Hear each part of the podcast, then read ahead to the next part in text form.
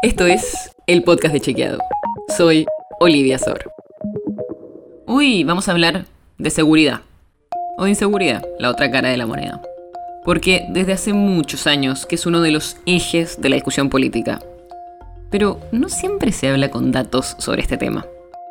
Así que hoy te traemos los últimos datos disponibles para que conozcas cuáles son las zonas de la ciudad de Buenos Aires y el conurbano bonaerense que son más seguras y cuáles las menos.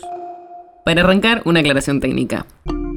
Para medir la inseguridad en un territorio se suele usar el indicador de homicidios dolosos, que son los homicidios cometidos con intención. Y esto se hace porque es un tipo de delito que no tiene tanto subregistro, o sea que tiende a declararse, a diferencia de lo que puede pasar con los robos en la calle, que no siempre se denuncian. Por eso se toman este tipo de homicidios, porque dan cierta confiabilidad en términos metodológicos. Ahora que estamos más o menos en tema, vamos a los datos oficiales. Arranquemos por la ciudad de Buenos Aires. La comuna de la ciudad con la mayor cantidad de homicidios dolosos fue la Comuna 4, que incluye a los barrios de La Boca, Barracas, Parque Patricios y Nueva Pompeya. Segunda está la Comuna 3, que incluye a Balvanera y San Cristóbal. Y tercera, la Comuna 7, que son Flores y Parque Chacabuco. En la provincia de Buenos Aires los datos son un poco distintos, porque no son estadísticas criminales como las de la ciudad, sino que los mejores datos son los que dan las fiscalías, que entregan cifras sobre las investigaciones iniciadas, o sea, las denuncias. Y esto, además, genera que no se puedan analizar la situación de cada uno de los municipios del conurbano, sino que hay que analizarlos según qué municipio cubre cada fiscalía. Más allá de estos datos técnicos, vamos con la información. En el conurbano, el departamento judicial que incluye a los municipios de Moreno y General Rodríguez está a la cabeza del ranking con mayor tasa de homicidios. Y el segundo lugar lo comparten el departamento judicial de San Martín y el de Zárate y Campana. En la otra punta de la lista, los lugares más seguros. Las comunas porteñas con menos homicidios son la Comuna 11, que incluye a Villa General Mitre, Villa Devoto, Villa del Parque y Villa Santa Rita. Después viene la Comuna 10, que tiene los barrios de Villarreal, Montecastro, Versalles, Floresta, Vélez y Villa Luro. Y tercera está la Comuna 2, que solo incluye el barrio de Recoleta.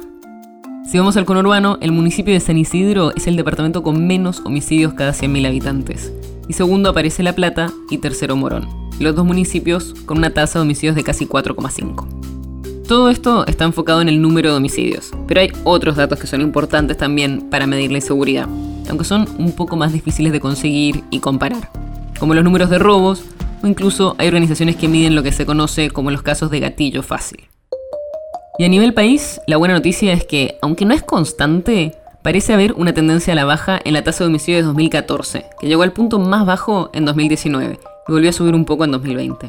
Estaremos atentos a ver cuáles son los datos de 2021 cuando estén disponibles a nivel nacional.